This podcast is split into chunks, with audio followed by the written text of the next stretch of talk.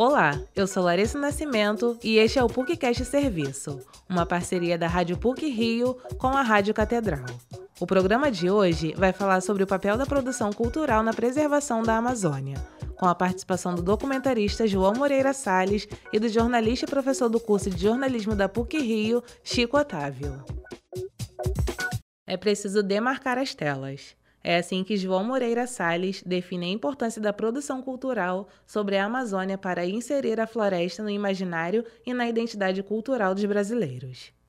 Para o documentarista, a criação artística tem o potencial de fortalecer o movimento de preservação do bioma mais diverso do mundo através do sentimento de pertencimento criado pela arte. No início de 2022, o documentarista e escritor publicou o livro Arrabalde, um compilado de relatos e entrevistas produzidos durante uma viagem para a Amazônia. Desde a primeira ocupação de terras indígenas até a instalação do garimpo em diversos locais, o avanço da exploração sobre a floresta acontece há muitos anos. O que se tem atualmente é uma escassez de produções culturais sobre a Amazônia, fator que seria essencial para despertar o interesse dos cidadãos sobre o bioma. O documentarista esteve na PUC Rio a convite do professor do curso de jornalismo Chico Otávio para conversar sobre o tema com os universitários. Moreira Salles explica a importância do interesse da sociedade civil para o processo de preservação da Amazônia. É preciso que a sociedade brasileira deixe claro que quer que a ordem se restabeleça na Amazônia. A Amazônia tem que se tornar uma preocupação central na vida é, de todos os brasileiros. A sociedade civil tem que deixar claro que a gente quer que a Amazônia seja protegida. Eu acho que o Brasil tem uma vocação natural para se tornar, no século XXI, um país que oferece soluções baseadas na natureza para a crise climática, que é a maior crise que a humanidade já enfrentou. O Brasil está no centro dessas soluções oferecidas pela natureza. E no centro dessas soluções está a Amazônia.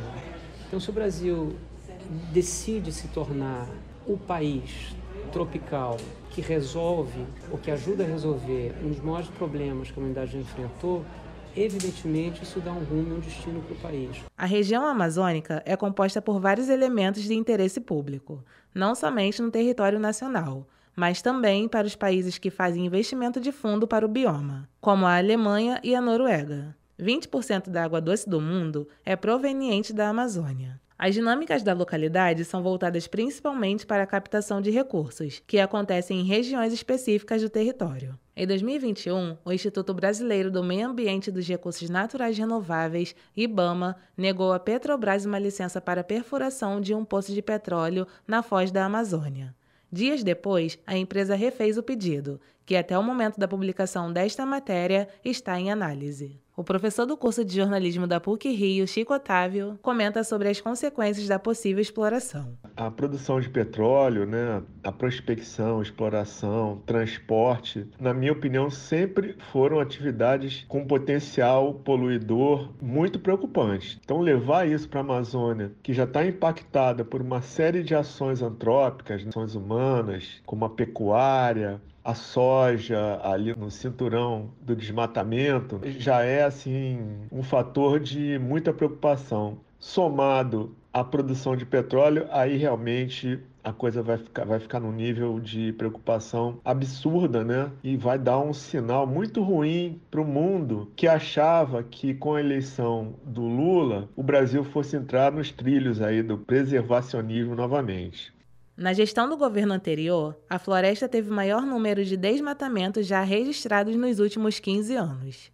A falta de fiscalização eficaz, somada às manobras para esquivar a exploração ilegal do território, culminou no crescimento do crime organizado presente na região, sobretudo em decorrência da mineração e da agropecuária que passou a ser mais explorada pelos garimpeiros no local com a inserção de gados para atender ao alto consumo de carne no Brasil. Segundo o Ministério do Meio Ambiente e Mudança do Clima, a floresta já recuperou 33% das perdas que ocorreram por cinco anos consecutivos. Apesar disso, a recuperação em larga escala do bioma pode ter um orçamento de alto custo. Dia 5 de setembro comemora-se o Dia da Amazônia. O objetivo desta data é conscientizar a humanidade sobre a preservação do maior patrimônio natural do mundo. A expectativa é que o Brasil se mantenha alinhado às novas formas de investimento para a preservação do meio ambiente.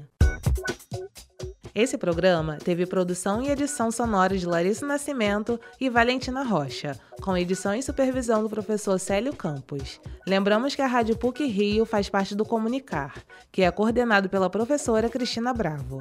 Voltamos na próxima sexta-feira.